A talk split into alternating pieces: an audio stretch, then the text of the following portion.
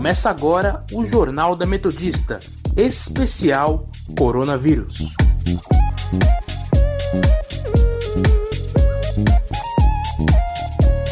Eu sou Luciana Kim.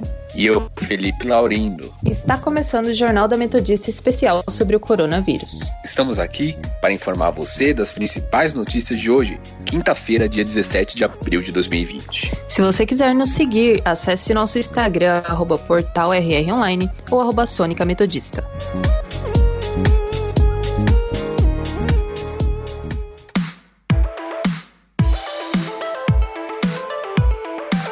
Posse de Teixe, Bolsonaro critica governadores e prega volta ao trabalho. O presidente defendeu a reabertura das fronteiras e comércio no Brasil e voltou a criticar as medidas tomadas por governadores no combate à pandemia. Durante a posse de Nelson Teixe, novo ministro da Saúde, ele afirmou que irá se responsabilizar caso o surto de coronavírus se agrave por conta da reabertura dos comércios. Na mesma declaração, Bolsonaro afirmou que, junto ao ministro Sérgio Moro, defende a reabertura das fronteiras terrestres do Brasil, que estão fechadas em razão da emergência sanitária. O presidente disse ainda que jamais mandaria forças de segurança prenderem pessoas que estejam violando a quarentena.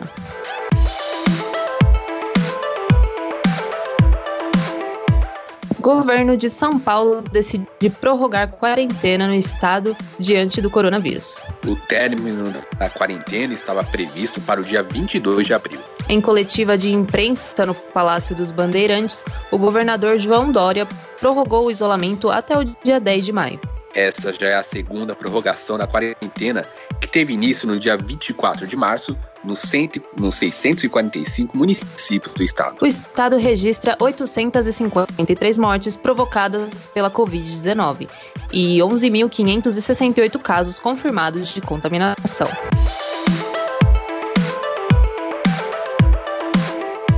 Covas diz que isolamento social poupa vidas e lamenta queda em adesão. Enquanto enfrenta uma batalha própria contra um câncer agressivo, o prefeito de São Paulo, Bruno Covas, tenta evitar que a cidade sofra ainda mais com os efeitos da pandemia do novo coronavírus. A adesão da população às medidas de isolamento social diminuíram de 60% para cerca de 50%. Em entrevista à agência EFE, na sede da prefeitura, que além de local de trabalho virou sua casa, Covas afirmou que o confinamento evitou um número de mortes 10 vezes maior na capital paulista. Ele ainda disse que ficar em casa não é apenas questão de higiene, mas um ato humanitário. Covas também criticou o presidente Jair Bolsonaro por não estar do lado da ciência no combate à Covid-19 e de estar politizando e partidarizando a questão. Abre aspas.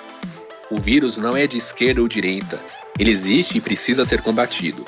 Para mim, seria muito mais fácil não fazer nada, só apoiar a economia. Dizer que está tudo bem, mas isso teria uma consequência. Fecha aspas. O prefeito afirmou ainda que não pretende impor multas a quem descumprir o isolamento social, mas não descarta a possibilidade dependendo do cenário futuro.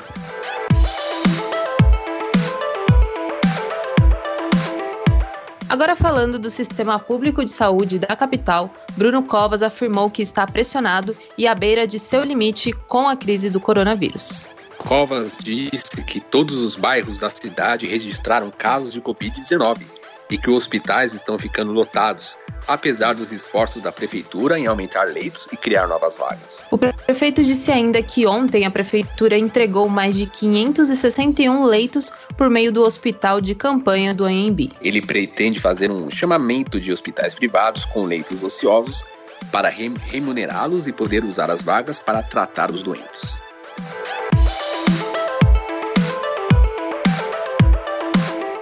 Brasil tem 30 mortes e profissionais de enfermagem por coronavírus e mais de 4 mil afastados pela doença. De acordo com o balanço do Conselho Federal de Enfermagem, a COFEN, o levantamento retrata o impacto das infecções do novo coronavírus entre enfermeiros, técnicos e assistentes. Os números chamam a atenção pela escalada de casos reportados por enfermeiros responsáveis ou coordenadores das áreas de atendimento. Em 5 de abril, eram 230 casos suspeitos ou confirmados. Dez dias depois, o número saltou para 4.089, quase 18 vezes mais. Ao todo, já são quase 5 mil denúncias por falta de equipamento de proteção individual para trabalhar.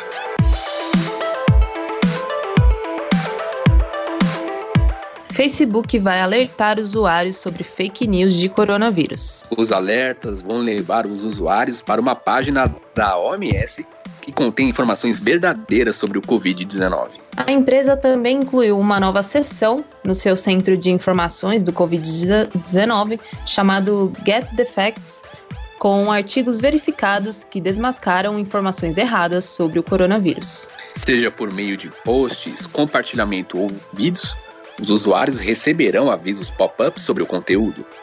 A ação deve ter início nas próximas semanas.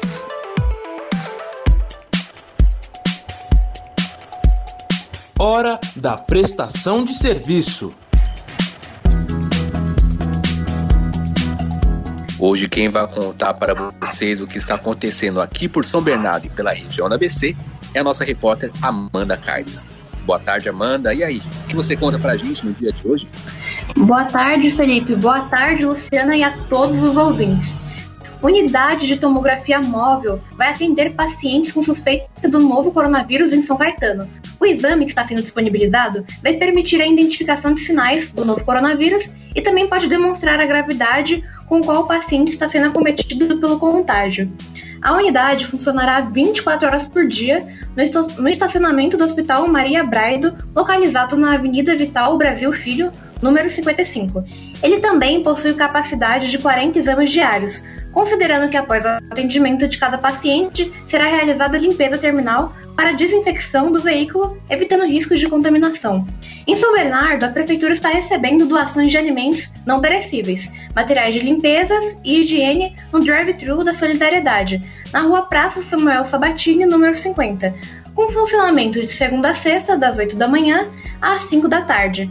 Também é possível doar apenas alimentos não perecíveis no Banco de Alimentos, localizado na Avenida Redenção, número 271. E também apenas produtos de higiene e limpeza para a Secretaria da Educação no endereço Avenida Wallace Simonsen, número 222. Ambos os locais funcionam de segunda a sexta-feira, das 8h30 da manhã até as 4h30 da tarde.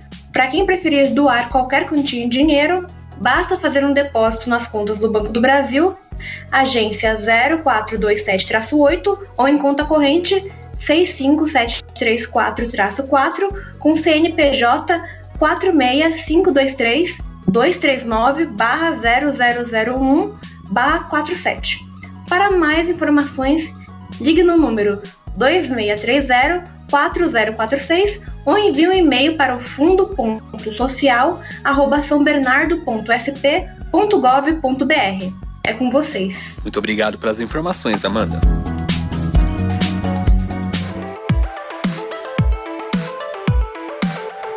USP começa a fazer testes para diagnóstico de Covid-19 em Bauru. A expectativa é que cada análise possa ser concluída em 24 horas. E a previsão é que a USP, junto com a unidade do Adolfo Lutz em Bauru, realizem cerca de 500 testes por semana, segundo anunciou o prefeito Clodoaldo Gazeta. Os resultados das primeiras amostras já foram enviados ao sistema do Ministério da Saúde, mas a divulgação da quantidade de exames classificados como positivos ou negativos ficará a critério das autoridades de saúde. Além disso, o Instituto Lauro Souza Lima aguarda o credenciamento de Adolfo Lutz para também iniciar os testes.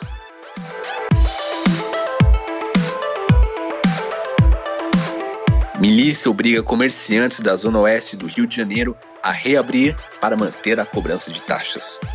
Segundo denúncias, grupos paramilitares usam ameaças para obrigar vendedores a manterem as portas dos estabelecimentos abertas durante a pandemia. Ainda relatando as denúncias, moradores dizem que as cobranças acontecem de noite, com os milicianos sempre encapuzados e cobrando 30 reais. Com boletos, a cobrança da milícia chega em casa com o nome do morador.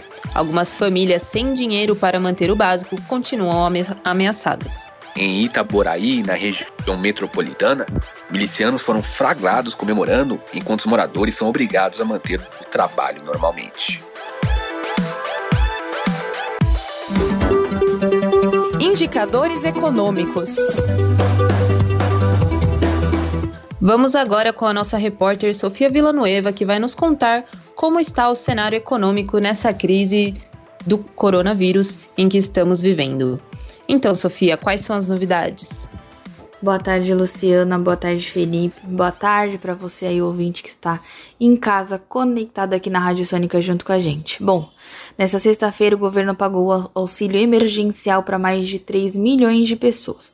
O Ministério estima que mais de 20 milhões devem terminar a semana com a primeira parcela já depositada nas suas contas. Até agora, a Caixa Econômica Federal informou que nessa sexta-feira já pagou até o momento 11 bilhões para mais de 16 milhões de pessoas. Esse número de cadastrados finalizados pelo aplicativo ou também pela via web são de 38 milhões de pessoas e o governo estima que esse número de brasileiros pode chegar até 70 milhões. E se você ainda tem dúvidas de como pedir esse auxílio, basta acessar o site auxilio.caixa.gov.br ou, se você preferir, baixar o aplicativo da Caixa no celular tanto para Android quanto para iOS, ele funciona. Que você lá vai receber o passo a passo de como preencher todos os dados direitinho e receber esse auxílio de forma correta. Agora, focando mais aqui na região de São Bernardo, a prefeitura abriu oito pontos de atendimento voltados para a orientação e habilitação do seguro-desemprego para os munícipes que estão aptos a receber esse benefício. Ao todo, são 10 escolas municipais espalhadas aí pela cidade que estão oferecendo esse serviço presencial. Essa medida ela foi confirmada pelo prefeito Orlando Morando, que voltou a trabalhar aí após ser infectado pelo novo coronavírus, e ele fala que é uma iniciativa para integrar o pacote de ações criadas pelo Comitê do Combate ao Coronavírus. Para isso, vocês interessados precisam ir ao local com RG, CPF, carteira de trabalho, requerimento do seguro-desemprego e o extrato do FGTS. Agora, uma das coisas que me chamou a atenção hoje vendo as notícias foi a informação de que a economia alemã, a maior da Europa, está em sua situação mais grave desde a Segunda Guerra Mundial. Isso foi dito pelo próprio ministro da Economia alemã. E a Alemanha é o quinto país com o maior número de infectados pelo Covid-19. Ela está atrás apenas da, dos Estados Unidos, da Espanha, da Itália e da França. E os casos lá chegam a 134 mil e o país tem conseguido até que manter a mortalidade relativamente baixa. Bom, é com vocês aí. Obrigada. Obrigada pelas informações, Sofia.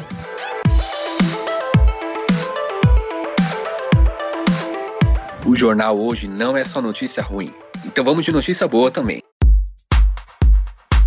Agora, a boa notícia do dia. Mulher que deu à luz em coma por coronavírus abraça filha pela primeira vez. A tacida norte-americana Angela Primatinko, que entrou em coma induzido por causa do Covid-19 quando estava grávida de 34 semanas. Quando acordou, sua filha já tinha cinco dias de idade, mas foi preciso que a jovem esperasse que os resultados de novos testes para o vírus dessem negativo para que ela pudesse segurar a bebê pela primeira vez. Angela foi internada na unidade de terapia intensiva no dia 26 de março. Três dias depois, a jovem precisou da ajuda de um ventilador para respirar. Ela passou 17 dias no hospital, sendo 10 deles entubada. O parto da pequena Ava foi feito no dia 1 de abril. Angela teve alta e foi para casa com o marido e a filha Emily, de 11 meses. Ava deve receber alta ainda nesta semana. Idoso de 76 anos com câncer vence coronavírus em Santos, litoral de São Paulo. Benedito de Souza e Silva já tinha se curado de um linfoma, mas foi diagnosticado novamente no início deste ano. Ele recebeu alta na tarde de ontem e os médicos do hospital fizeram uma homenagem para a família. Em entrevista ao G1, a neta de Benedito, Letícia Monteiro Garcia, contou que a saída do hospital foi uma surpresa, já que aguardava sua saída depois de pelo menos 14 dias de internação. Após cinco dias internado no hospital Guilherme Álvaro, em isolamento, Benedito pode voltar para casa e comemorou a saída do hospital com familiares. A alta foi motivo de comemoração e alívio, já que ele fazia parte do grupo de risco.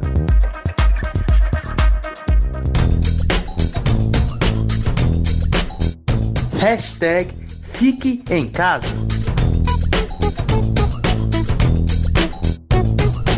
ONG Global Citizen, em parceria com a Organização Mundial da Saúde, está organizando o festival One World Together at Home.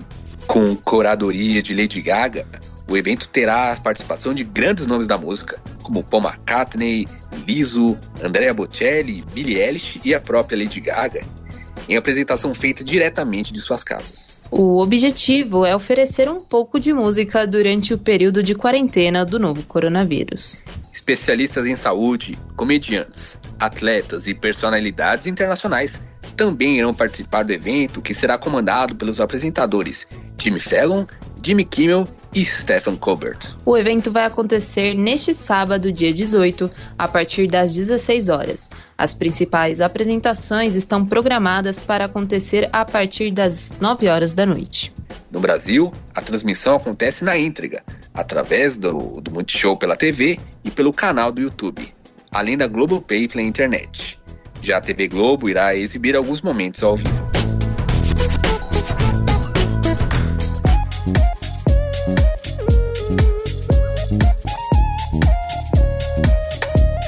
Fica por aqui o programa de hoje. Lembrando que se você quiser seguir a gente nas redes sociais, estamos no Instagram, arroba portalrronline e arroba Sônica Metodista. Para mais informações, acesse nosso portal através do endereço www.metodista.br barra rronline.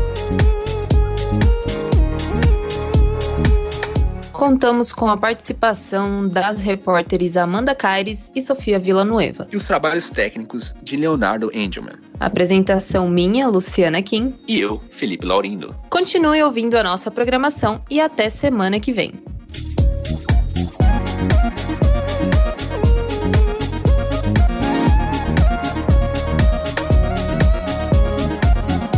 Termina aqui o Jornal da Metodista, especial coronavírus.